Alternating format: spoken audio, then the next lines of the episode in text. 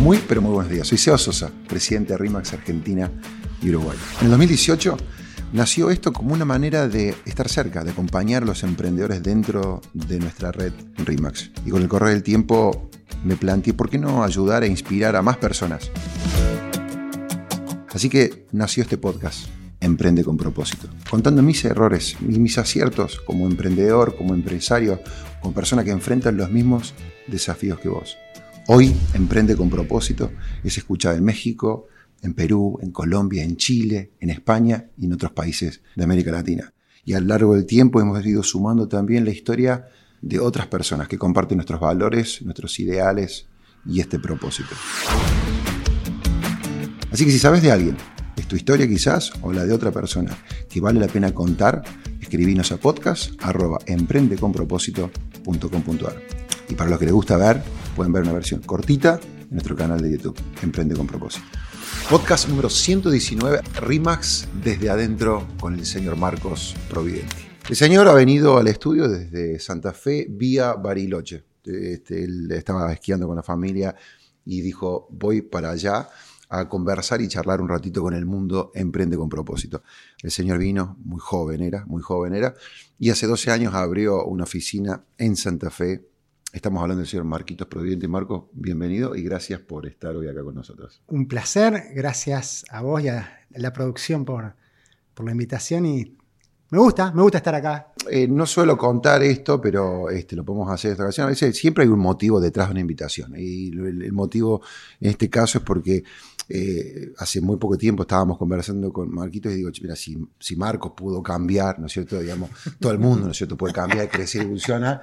Entonces digo, tiene que venir a emprende, dije yo, Marquitos y comparte. La, esencia es la misma, la esencia, la esencia está... Eh, y es una buena esencia, una buena esencia que tenés, Marquito.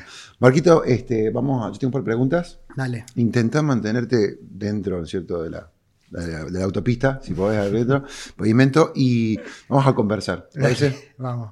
Vamos a hablar de este temón que, que eh, está presente aparentemente bastante en tu vida, en tu oficina, alrededor tuyo, que cómo pasar de ser un líder paternalista a construir otros líderes alrededor tuyo. paternalista, ¿viste? Sí, es que yo hubo un tiempo donde me consideré paternalista, donde estaba mucho más encima y reconozco que tenía que ver con que yo estaba enfocado en resultados, necesitaba yo que el equipo crezca porque si no, eh, no iba a tener beneficios. Y reconozco que tal vez fue la etapa más compleja y donde tal vez mi ego estaba por encima del equipo. Y parte un poco de la transformación, esta de la que venimos hablando, fui avanzando, fui aprendiendo, me fui golpeando. Fue una transformación que primero fue teórica y después como que empecé a sentirla como que después de estudiar la, misma, la misma empresa, la franquicia, acá Rimax, como que nos iba marcando esta autopista. Al principio como que sentí que hacía algunas cosas por obligación, como por obediencia. Y ahora ya me doy cuenta que es, parte, ¿viste cuando haces las cosas no porque otro te está mirando, sino porque sabes que eso es lo que está bien? Ahí es cuando sentí, ya no estoy siendo paternalista, ya no lo hago por mí, ni, simplemente para que me sigan o me hagan caso, siendo directivo. Tampoco diría que es inspiracional. Yo te escucho a vos, muchas veces diciendo inspiracional. No, no, no siento que inspire. Eh, pero evidentemente hay algo ahí dando vuelta, algún talento que Dios me dio para, para hacer que personas se, se ecualicen con, con, con algunas de las propuestas que, que tengo, y en este caso la de emprender, que me apasiona emprender. Y, es cambiar el foco. Capaz que lo que vos también estás diciendo es que cambiaste el foco. El foco lo, estás poniendo en la gente. Hay una gran diferencia en simplemente hago esto como para que, para que lleguemos, a diferencia, no, yo hago esto para que la gente le vaya bien. Mira, creo que en Latinoamérica tenemos el miedo constante y, podemos hacer las cosas por motivación o por miedo, ¿viste? Y ahí está la línea entre tengo miedo que me pase esto, entonces voy a hacerlo para que no se vaya, o voy a dar todo y después si alguien se va, y bueno, yo di todo. Nunca tuve miedo que alguien se vaya de mi equipo. Eh, pero sí reconozco que el foco de la motivación cambió y es mucho más gratificante cuando alcancé la famosa libertad financiera, que era una especie de obsesión que yo tenía de alcanzarla. No sé si la alcancé o, crecí económicamente de una forma, a través de inversiones, en esto de ser prolijo. Eh, en, esas de, descarrilar siempre tuve muy claro que eh, tenía que haber un progreso económico. Y no te, te escuché una vez a vos, decir también, el mundo necesita líderes que le vaya bien económicamente. Me encantó eso. Y también me dio tranquilidad, como vos en un momento nombraste, decir, che, yo no me quiero sentir culpable por perseguir un progreso económico si yo estoy haciendo las cosas bien, con valor y ayudando a mi ciudad, a la gente. Pero sí, el foco estaba puesto en mis ingresos para tener mis ingresos necesitaba que el resto también le vaya bien económicamente. Era muy genuino el sistema que planteaba esta franquicia. Entonces, desde ahí era un verdadero ganar-ganar. Que eso yo no lo creía antes. Cuando empecé a emprender, no creía que, que se podía crecer haciendo las cosas bien. Mi cultura previa o creencias previas era, en algún lado hay, que buscar la tangente, el atajo. Ah, alguien tiene que joder, digamos, ¿no? Eh, o pisar. Ah, ah, sí, o, viste el que no llora una mama y el, y el, que no afana es un gil, dice la creencia. Y era parte como de algo incorporado y bueno, no, no, era el robar directo. No iba, yo no iba a robarla a nadie, pero, pero como te conté una vez, yo iba, a, un, a, un, casamiento y, y me llevaba el centro de mesa. Y llevarme el centro de mesa de un casamiento era como pícaro. Y llegaba a mi casa, lo veía y digo, había solamente 20 centros de mesa y había 150 personas y yo me llevé uno. Pero yo dije, no, no está bien que yo me lleve un centro de mesa. Y, no, lo hice para la tribuna. Lo hice como para la conversación que tenía conmigo, conmigo mismo. Y ahí es donde sentí algún tipo de transformación personal que tiene que ver con el entorno, el crecimiento, la madurez ¿Dónde hiciste este clic, el que estás contando? Eh, o sea, ¿hubo, hubo, crees que algo, una conversación o una situación, un momento en particular, algo que te hizo reflexionar? ¿Y crees que identificás algún momento que hiciste ese clic? Mira, después de cinco años de liderar la oficina pulmón, a cuerpo, buscando resultados, mm, eh, intentando ser el mejor líder que podía ser para ese momento, caí como en un pozo energético donde decía, che, esto, esto no, puede, no puede seguir así. Porque ni estaba siendo el mejor líder que podía ser, no era bueno para el equipo, no era bueno para mí, para mi familia. Y como que fueron dos años de una búsqueda, pero un poco pesada, tediosa, entre el año 6 y 7 de emprender. Y después ahí conocí los, los procesos, los procedimientos, y me amigué con el mediano largo plazo. Mm y soltar los resultados para, para creer en la planificación. Un montón de cuestiones que eran teóricas, pero que sabía que si no tomaba ese, ese camino no lo iba a poder sostener. Y fue muy pesado porque tenía que, que soltar el resultado inmediato. Y tuve mucho miedo ahí, mucho miedo porque tenía que correrme, alejarme, separarme, eh, empezar a hacer, a hacer distinto. Mm. ¿Y cómo fue ese proceso?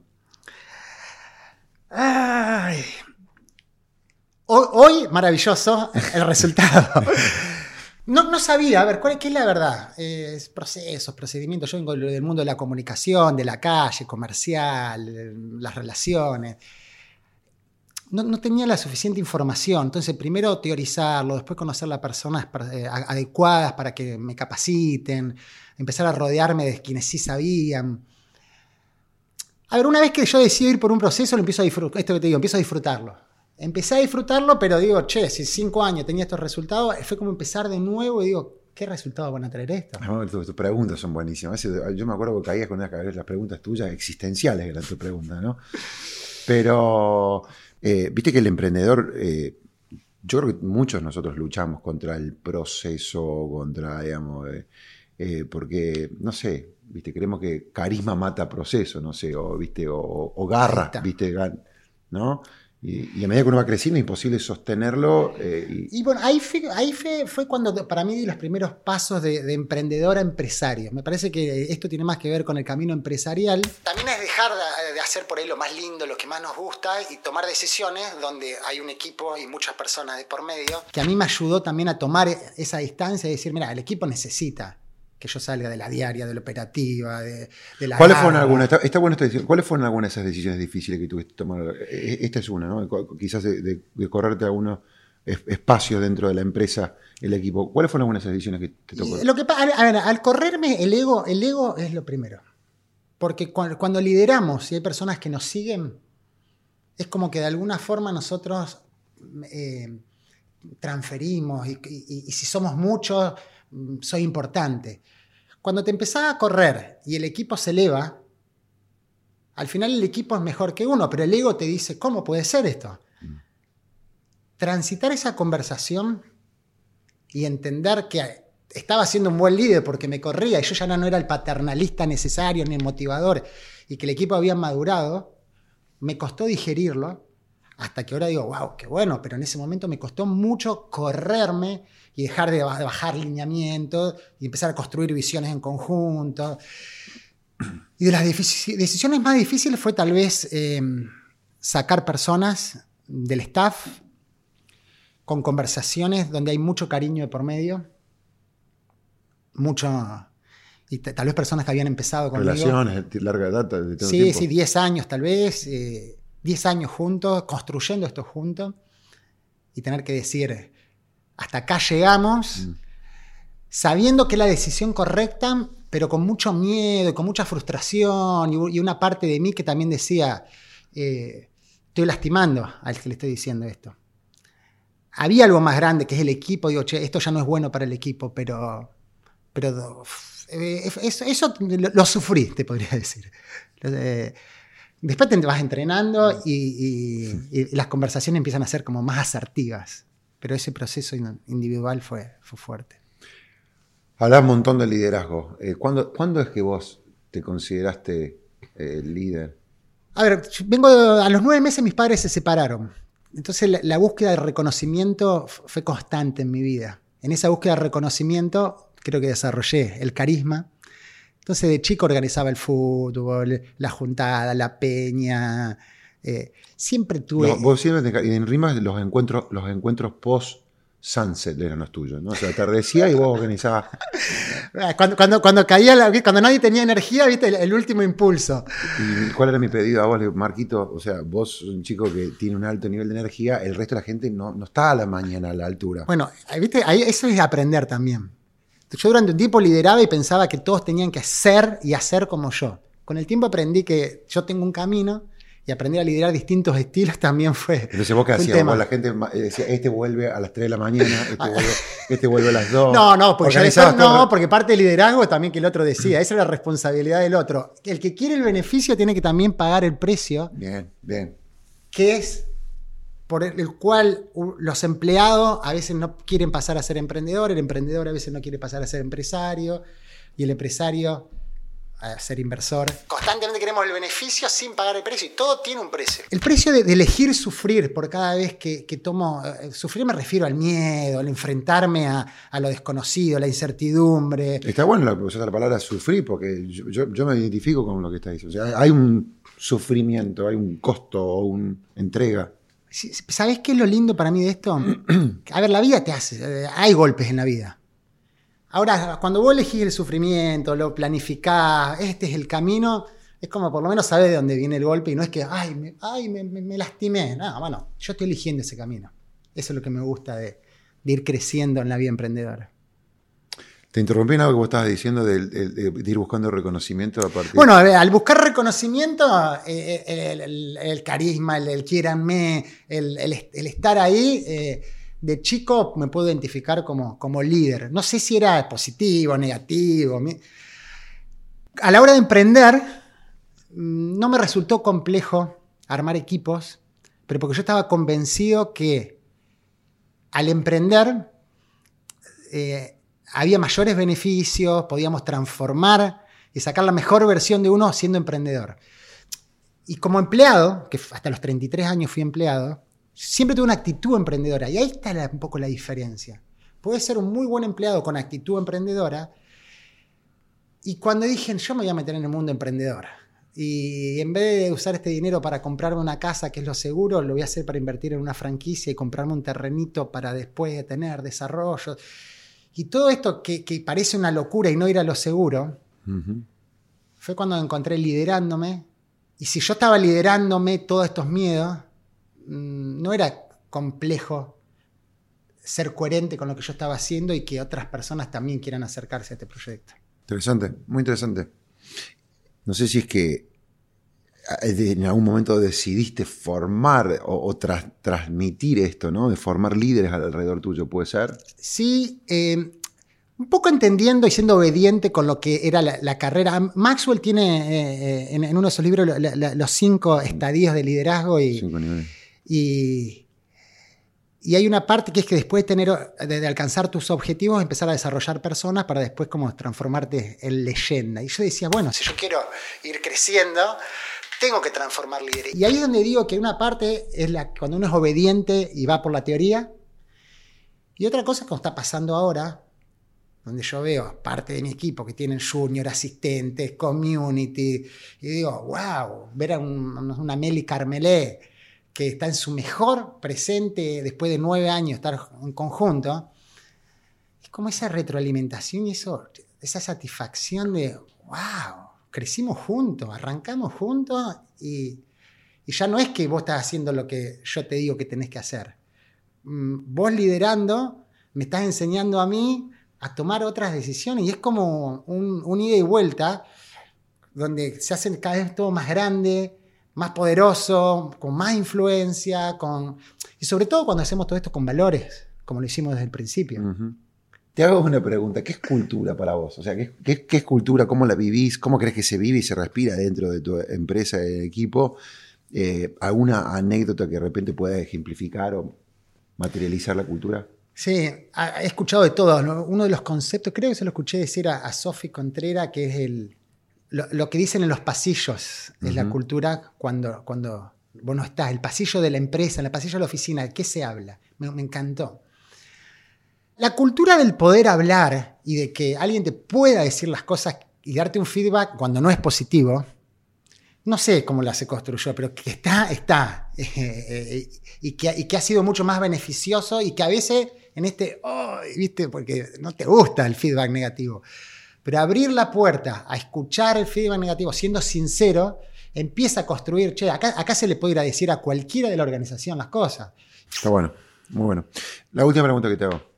¿Qué es lo que vos crees que ha sido lo mejor que, has hecho por, por tu ciudad? ¿Qué aporte por los que, lo rode, por los que te rodean? ¿no? A ver, Santa Fe eh, es una ciudad, tiene 475.000, 500.000 habitantes, no, no, no voy el último censo, mucho empleado público y después de haber viajado por, muchas partes del mundo y me considero ciudadano del mundo, haber vuelto a Santa Fe y poder crear un espacio donde emprendedores encuentren un lugar para desarrollarse, tiene esa parte donde, donde yo creo que, hacemos una mejor ciudad al... ¿Cómo, explicarlo?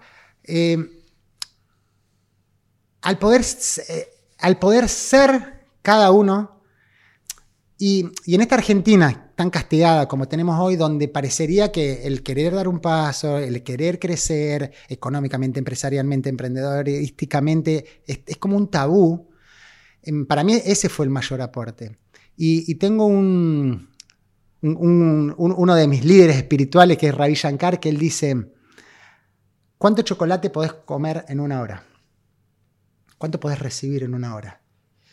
Entonces uno dice, bueno, en una hora yo podría eh, recibir y comer dos chocolates, dos y medio.